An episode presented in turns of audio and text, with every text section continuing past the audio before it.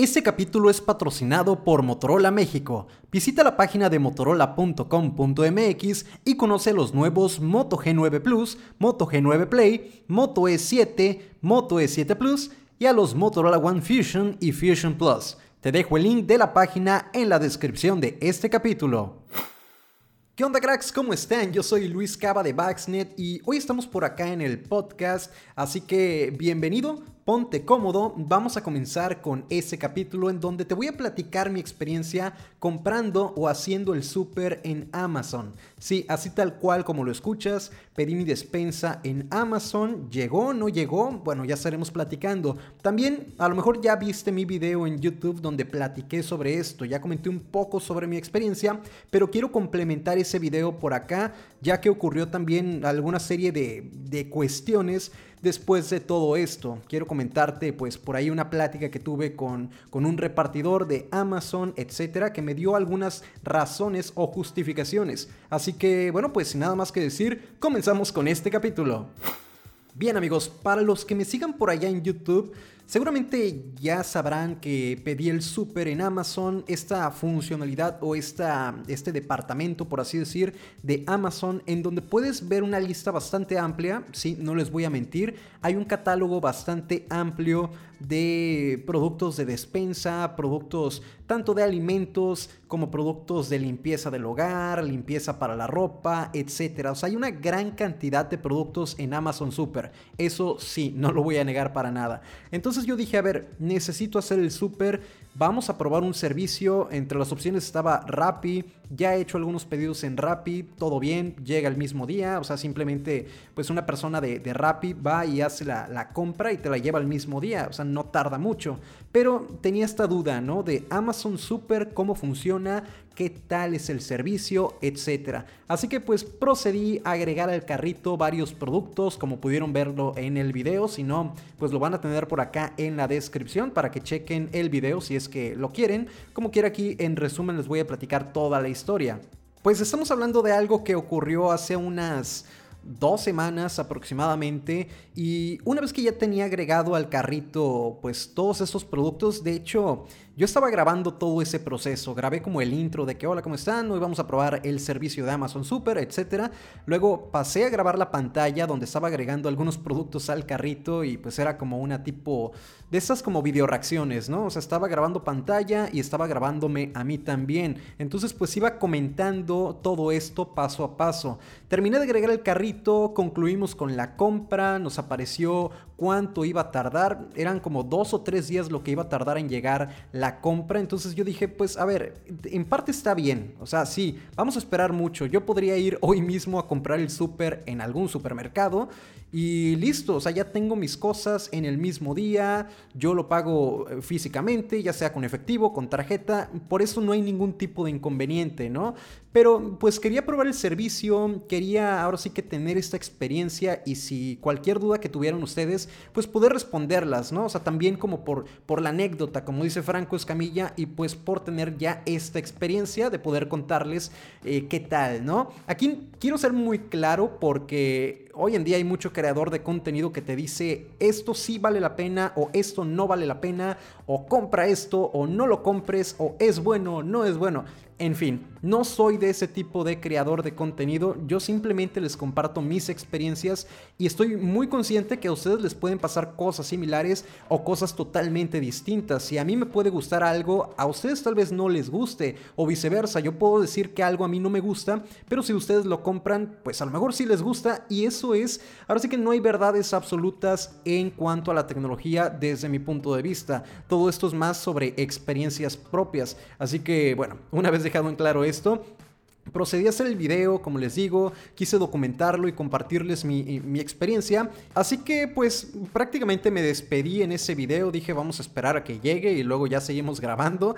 Y ya prácticamente al tercer día, que era cuando tenía que llegar, ya me aparecía en la aplicación de Amazon, eh, pues tu paquete llega el día de hoy. Entonces todo bien, todo correcto hasta ahí. Era pues temprano. Los paquetes de Amazon, cabe dejar en claro que siempre me llegan por la mañana. O sea, no había habido paquete que llegue por la tarde, todos son en la mañana, entonces yo ese día desde las 7 de la mañana ya estaba ahí despierto, ya andaba con, con la emoción de que iba a recibir el súper. Entonces, pues pasó la hora, pasó las, llegaron las 8, 9, 10, llegó al mediodía, eso sí ya fue como más preocupante para mí porque, pues les comento, siempre llegan como a las 8, 9, máximo 10, entonces ya, ya estar hablando de las 11, 12 del mediodía ya era algo preocupante decidí esperar. Digo, como toda persona también tenía algunas actividades por hacer. Eh, entonces pasaron las 2 de la tarde, 3 de la tarde, 4 de la tarde, ya definitivamente yo dije esto está mal. Dieron las 5 de la tarde, yo ya tenía cosas que hacer, tuve que salir de mi casa y ahora sí que dije, no, pues eh, si llega, si alguien llega a venir de Amazon, pues me tienen que llamar, me van a llamar, me van a decir, ¿sabes qué? Pues llegamos y no estabas, eh, ¿qué onda? ¿Pasamos mañana? O ese es el primer intento de entrega, como suelen notificar. Pero no, o sea, no ocurrió esto. De hecho, yo llegué a mi casa como a las 8 más o menos y yo recibí una notificación en donde decía tu paquete está siendo devuelto al vendedor, está siendo devuelto a Amazon. Y yo fue así como que, ¿what? O sea, ¿por qué? ¿En qué momento? ¿Qué pasó? Entonces me puse a investigar, estuve platicando con algunos colegas de aquí de, YouTube y pues algunos me hicieron saber que ya les había tocado este tipo de experiencias. Eh, cabe también dejar bastante en claro que esta era la primera ocasión, no solamente ahora sí que hablando en el súper, sino que con todas las compras de Amazon nunca me había ocurrido y ya me dejarás saber tú si ya te pasó algo así. Han regresado el paquete a Amazon ni siquiera pues han intentado como que contactarte, pues esto me pasó, ¿no? Entonces yo quedé muy descontento al vivir esa experiencia. Después de eso también realicé otra compra en Amazon de un Echo y de un multicontacto inteligente. Y eso sí llegó sin problemas. De hecho, ese llegó también por la tarde, como a las 3 de la tarde. Y es aquí donde pues quiero agregar esto, que no lo comenté en YouTube porque pasó días después. Y ya me puse a platicar con el repartidor. Le dije, oye, ¿sabes qué? Me pasó esto. ¿Me podrías dar una explicación? ¿Tienes idea de qué pudo haber ocurrido? ¿Es normal? ¿No es normal? Porque también una de las cosas que me comentaron algunos colegas es que, bueno, que les pasó esto, es que una, pues algún producto se dañó, pero sí lo contactaron, sí le dijeron, oye, ¿sabes qué?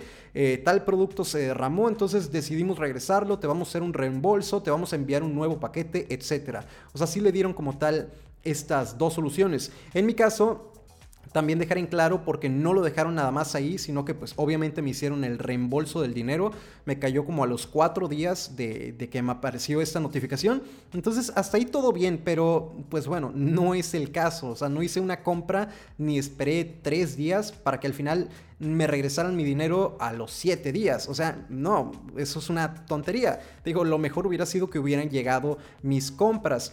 Pero bueno, aprovechando que estaba esta persona, el repartidor de Amazon, con mi nuevo paquete, pues ya le, pregunté. Y lo que él me comenta es que, al menos aquí en Mérida, Yucatán, que es donde yo radico, existen varias empresas, son tres empresas, las que se dedican a repartir los paquetes de Amazon. No es Amazon como tal, son tres particulares. Y estas empresas, pues ahora sí que cada una tiene sus valores, cada una tiene sus lineamientos y cada uno pues decide de qué manera actuar cuando cuando encuentran o cuando no encuentran a la persona en su domicilio. En mi caso, según esto, lo que me dice el repartidor es que lo más seguro es que el repartidor de esa ocasión haya llegado tarde, haya llegado como a las 7, 8 de la noche.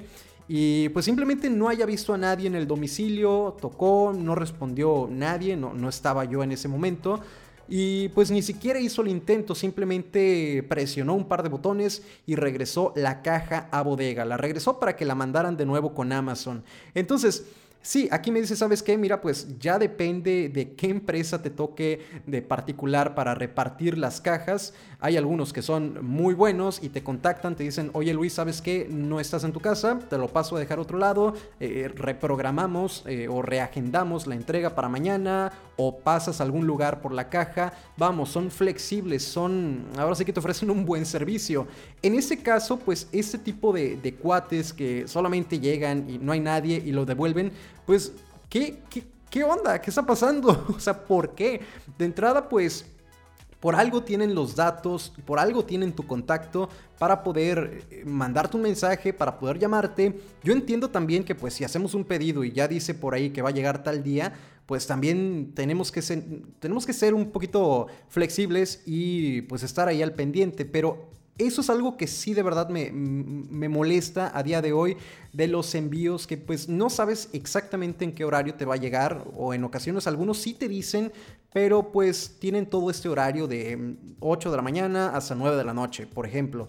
Entonces pues tú tienes que estar ahí sentado sin salir de casa o, o simplemente pues Puedes en algunas ocasiones reprogramar o mover la entrega. O sea, por ejemplo, DHL sí te permite hacer esto mediante unos cuantos clics, cambias el horario, cambias incluso el lugar en donde van a entregarte tu paquete. O sea, si te vas a cambiar, si vas a estar en casa de, de, algún familiar, etcétera, pues puedes cambiarlo para que ese día vayan a entregarlo a ese domicilio.